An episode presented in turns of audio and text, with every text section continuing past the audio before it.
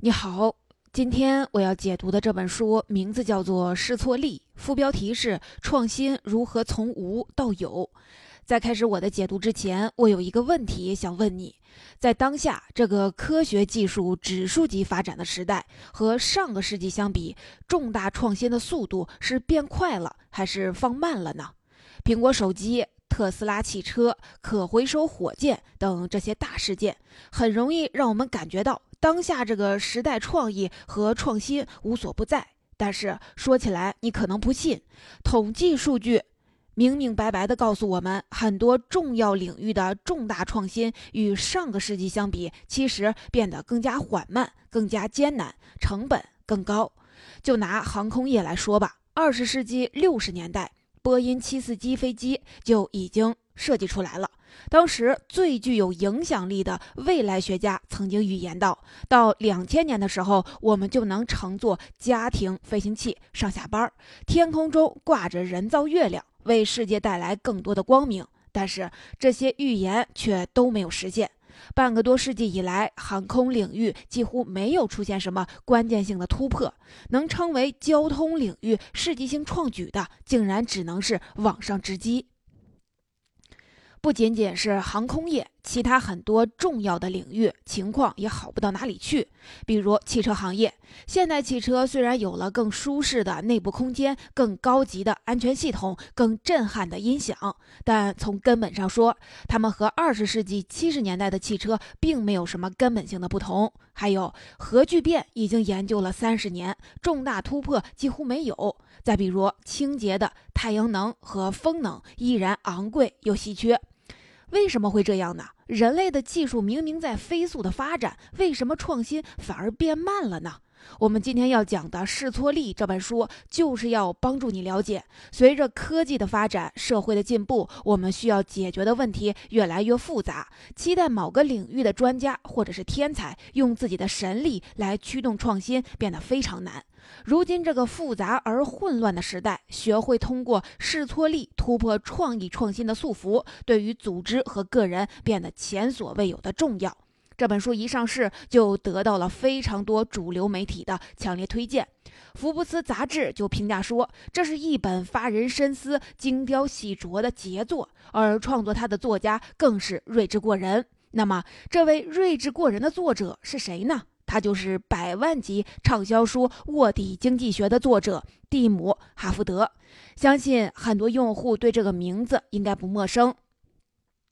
万维钢老师在他的精英日课当中一再向大家推荐和讲解蒂姆·哈福德的多部作品。哈福德是一位经济学家，他的难得和特别之处在于，他是从复杂科学的角度来研究人类社会的经济生活。除此之外，他还是一位跨界型的学者，极其擅长把各种知识进行跨界组合，用幽默通俗的语言讲述复杂的观点。在他的著作里，你能同时穿插了解各个领域的丰富知识，既包括生物学、医学、气象学等自然学科知识，也包括社会学、心理学、军事学等人文学科知识。如果你亲自阅读这本书，就会发现，除了丰富的知识之外，哈德德的。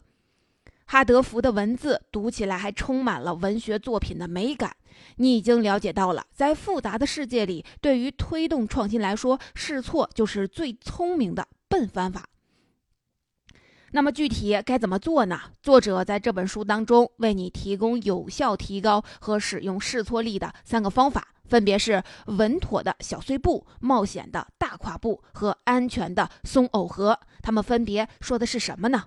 我们先来说说试错力的第一个重要方法：稳妥的小碎步。你是不是常常遇到这样的情况？面对一个问题，你可以想到很多主意和方法，但是不能确定其中哪一个才是最佳方案。作者就告诉我们，不仅普通人如此，专家们也常常会面临这样的局面。在这种情况下，最聪明、最快速找出最佳方案的方法，恰恰就是看起来最笨的那一个。那就是一边实验自己的想法，不断的删除失败的选项，一边从失败带来的反馈中吸取教训，进一步发展和完善自己的想法。也就是说，通过试验、失败、改进，再试验，再失败，再改进，这样一次一次的循环，不断的减掉此路不通的分叉，这样迈着稳妥的小碎步，一点点靠近成功。让我讲一个联合利华的故事给你听，你一下子就能明白了。联合利华有一款非常经典的喷雾清洁剂，这个喷雾清洁剂最有名的是瓶子上的喷嘴儿，非常好用。同行们研究了好久，研究的越深入，就越觉得这个喷嘴儿的设计太精妙了。一个小小的喷嘴儿蕴含了太多的学问，于是就有人去联合利华去取经，询问他们到底请了哪一位专家设计出了这。这样一个绝世佳品，让他们万万没有想到的是，根本就不存在这样的一位专家。这个经典喷嘴的设计过程，就是用稳妥的小碎步这个试错的方法得到的。最初，联合利华的实验人员设计出了十个喷嘴，一个个的进行测试，选出最好用的一个，然后再根据这个最好用的喷嘴的原型，发展和改进出第二代的十个喷嘴，接着是第三代的十个，第四代的十个，第五代的十个。就这样，当这款喷嘴进化到第四十五代的时候，实验人员终于找到了最好用的那一个。也就是说，并不存在什么天才的设计师和万能的专家。这款经典的设计依靠的就是反复的迭代和稳步的进化，才让最佳方案自己浮出了出浮现了出来。这种稳妥的小碎步的试错法，不仅在商业创新上非常有效，在个人成长和人生选择这样的问题上也同样高效。有一个美国小青年，他叫凯文，他从小就想成为一个计算机科学家，所以他上大学的时候就申请了计算机专业。但是很快他就发现自己不适合学计算机。大一的时候，他每周花四十个小时来钻研一门编程课，非常的刻苦，但却只能勉强的得到 B 的成绩。相比之下，他的同学比他轻松很多，就能拿到更好的分数。他并没有花太多的时间在沮丧和自我怀疑上，而是在理智的思考之后，把专业方向换成了管理科学和工程专业。果然，换过专业以后，凯文感到学习不再那么吃力了。也正是因为这次专业的转换，让他申请到了参加斯坦福大学精英计划的机会，并且进了一家创业公司实习，第一次体验到了那种激情澎湃的氛围。大学毕业之后，凯文顺利进入谷歌公司的营销部门工作。虽然这份工作让很多人都非常的羡慕，但是一段时间之后，凯文发觉自己不太适合营销工作，很难让他保持激情。于是他就申请转岗到了产品研发部门，接着又转岗到了企业发展部门。可是这些选择都没有让他找到对的感觉。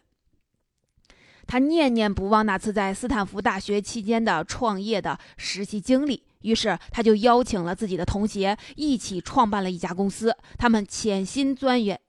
开发了一款应用程序，这款程序可以让人们通过发布自己的拍摄的照片来进行分享和社交。正是这件事儿让他找到了感觉。在十八个月之内，凯文的团队发展到了十三个人。你听起来是不是觉得这个创业团队也没有什么了不起的嘛？但就是这十三个人用了十八个月，创造了一家估值十亿美元的独角兽公司。最后被 Facebook 收购，是他们开创了记忆分享这个新的行业，彻底颠覆了传统的胶卷和相机行业，甚至把柯达这样的行业巨无霸逼到了破产的境地。凯文创立的这家公司就是著名的 Ins。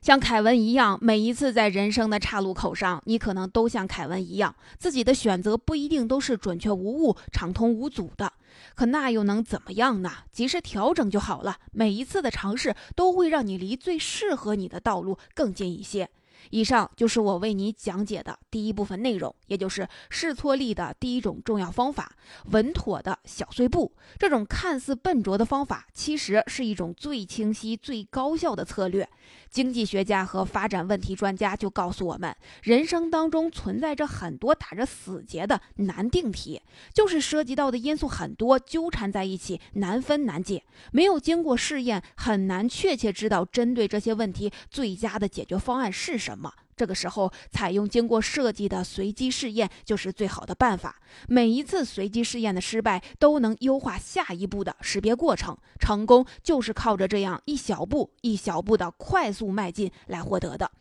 除了以上咱们说到的这类情况，还有一种情况也非常的普遍，那就是已经存在的事物和能够想到的方法都不能解决你所面临的问题。这个时候，你该怎么利用试错力获得突破呢？这就是我要为您讲解的试错力的第二个重要方法——冒险的大跨步。你一定知道，推动生物进化的主要方式有两个。分别是选择与变异。选择是通过继承来完成的，成功生存下来的物种在死亡前完成下一代的繁殖，留下的后代就继承下来了这个物种的全部或者是部分的基因，以这部分的基因为基础，这个物种进行下一步的完善，就这样代代相传，逐步优化。这个过程就像我们以上讲到的稳妥的小碎步。变异和选择是完全不同的。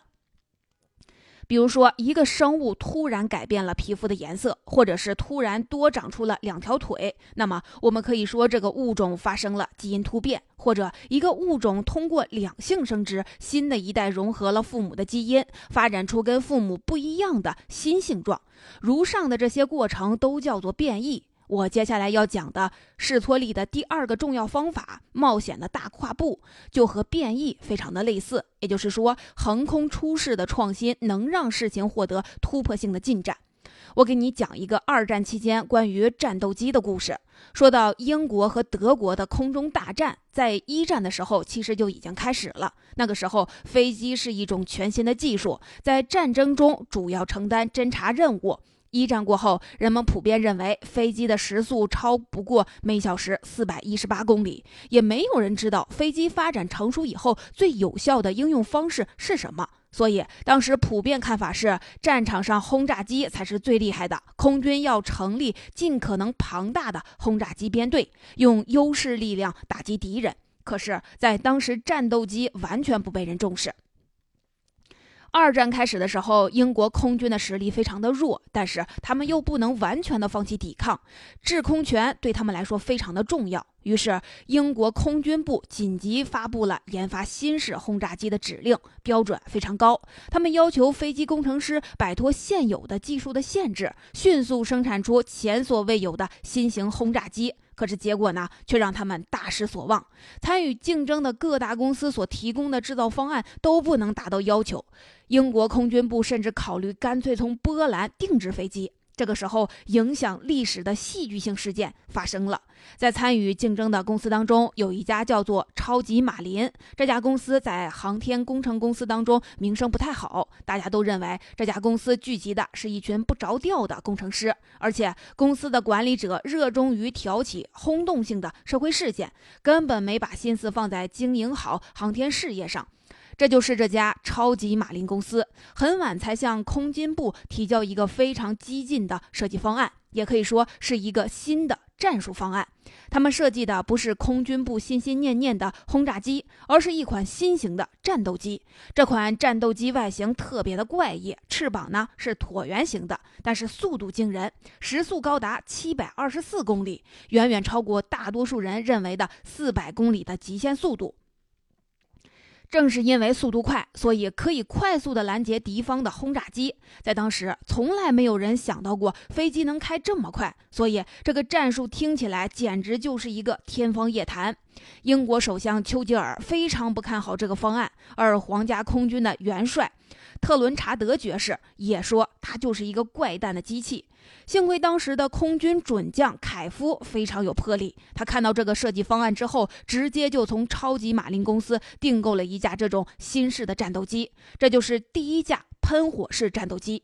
事实很快就证明了，喷火式战斗机是历史上最卓越的技术创新之一。这里要提醒一下，它虽然叫喷火式战斗机，并不是说可以喷火，而是一种对战斗机的命名方式。它飞行速度快，机动性好，操作简单。当时在英德空战当中，德国空军派遣了两千六百架军用飞机，而英国皇家空军只有不到五百架飓风战斗机和三百架。喷火战斗机。在这场著名的空战之前，丘吉尔就估计，德国空军第一个星期的密集轰炸就会炸死超过四万的伦敦市民。但是实际上，多亏了喷火战斗机的神速出击、灵活应变，德军竟然没能攻破英国皇家空军的空中防线。这就意味着德国人没有办法迅速的入侵英伦群岛了。咱们想象一下，假设没有喷火战斗机，德国入侵了英国，就不会有后来的盟国反攻，美国也就没有机会解放法国。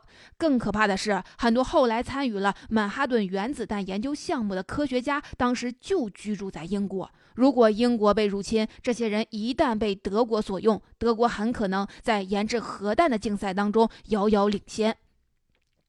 这场空中大战过后，就连原先反对这个设计方案的丘吉尔也高度的赞扬喷火战斗机。他说：“我们英国皇家空军用如此微弱的兵力，成就了如此伟大的功绩，保护了如此众多的百姓。人类战争史上从来没有过这样的壮举。所以，从这个意义上来说，是喷火战斗机拯救了世界，也并不为过。”所以说，越是在不确定的环境下，越是需要包容和敬畏，因为谁也不知道哪一种变异式的创新会带来希望和胜利。作者认为，现在的公司和组织应该以二十世纪三十年代英国空军为榜样，面临从众带来的巨大的心理压力，不惧怕失败，愿意冒风险，勇于尝试新事物，主动出击，用冒险的大跨步去直面巨大的挑战。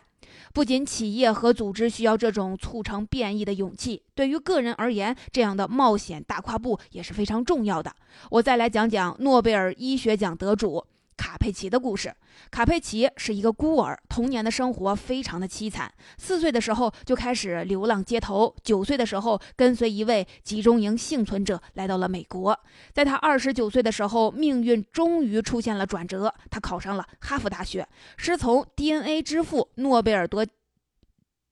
诺贝尔奖得主詹姆斯沃森，主修分子生物学。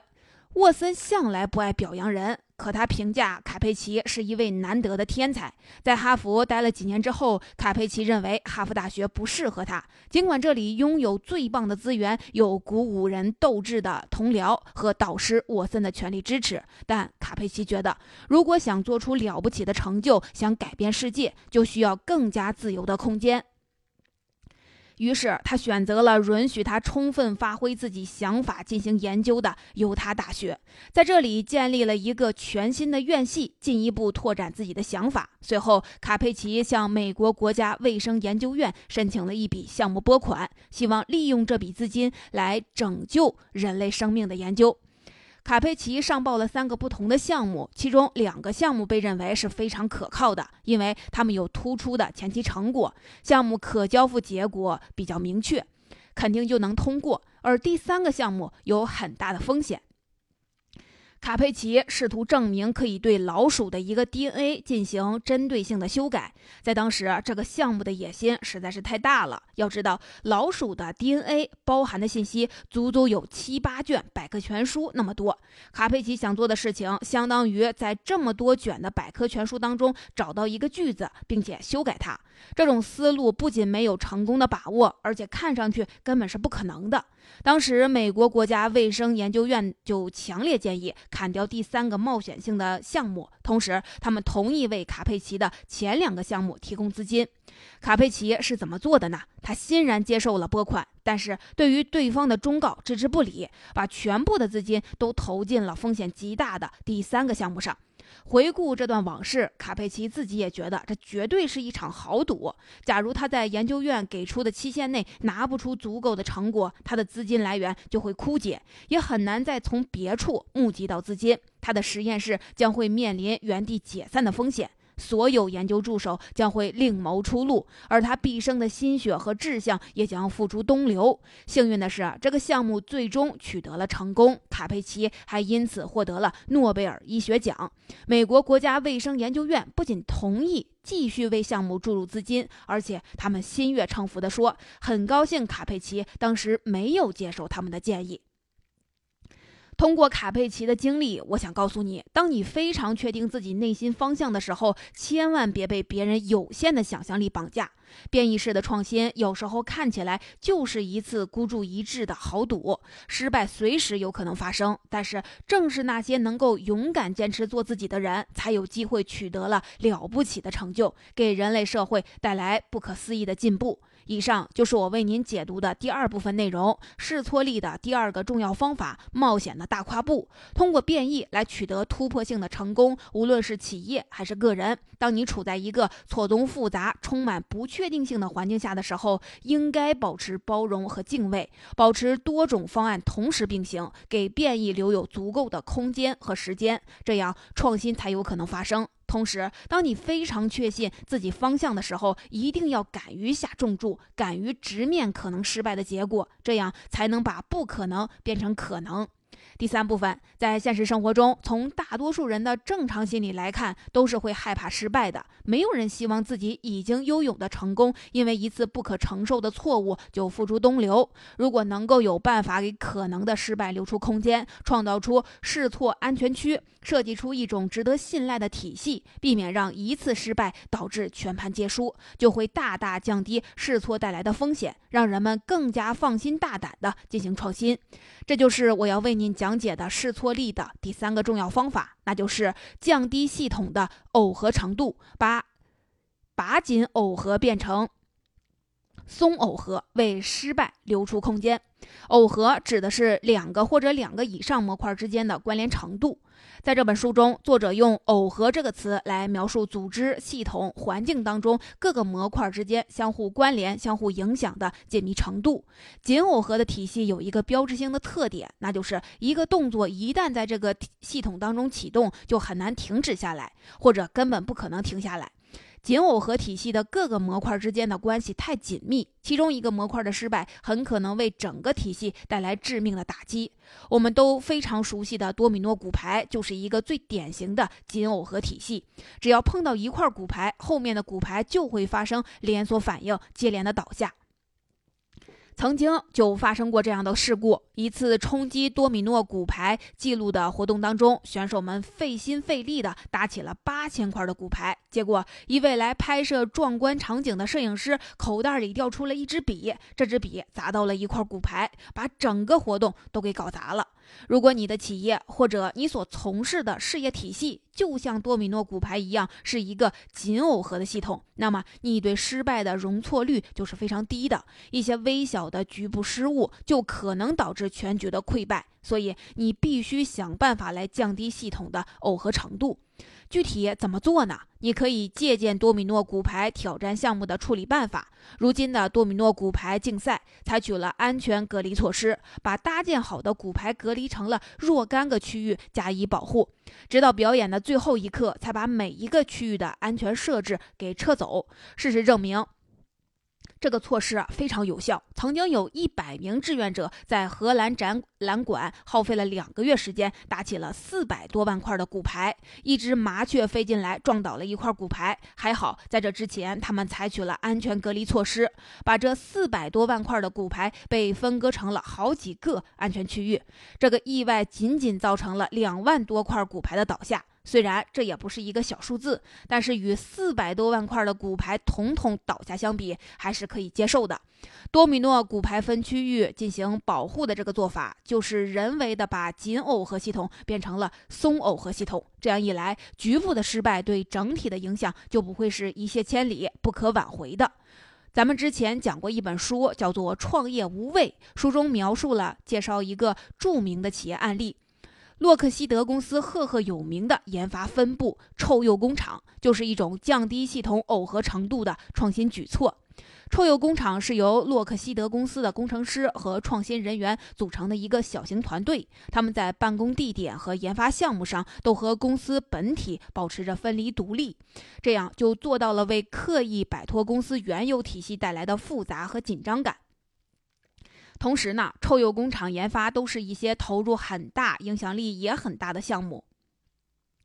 一旦失败，也不会给洛克希德公司的本体带来致命的结果。当你看好一个全新项目的时候，可以仿照臭鼬工厂的机制，组建一个或者几个独立于公司本体的创新小团队，同步开拓。这个做法既能控制失败带来的风险，也能成倍增加成功的可能性。可以说是在松耦合的体系下，同时用上了选择和变异的这两种试错力方法。以上就是我为您解读《试错力》这本书的三个主要内容，让我来简单的回顾一下。试错力的第一个重要方法是稳妥的小碎步。这种看似笨拙的方法，其实是一种最清晰、最高效的识别策略。每一次随机试验的失败，都能优化下一步的识别过程。成功就是靠着这样一小步一小步的快速迈进来获得的。试错力的第二个重要方法是冒险的大跨步。这种方法是要通过和现有可能性完全不同的变异方法来取得突破性的成功。